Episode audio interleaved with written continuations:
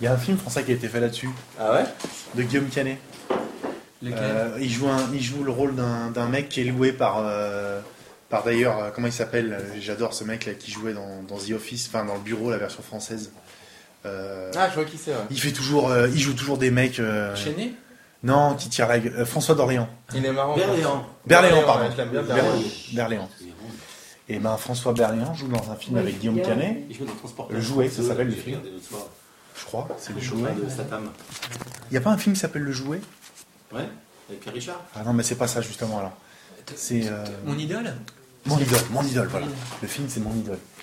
Et en fait, euh, donc il a un boulot et tout, puis un jour, euh, François Berléand, qui est un mec fortuné, il propose à, propose à Guillaume Canet de, de l'embaucher pour l'amuser.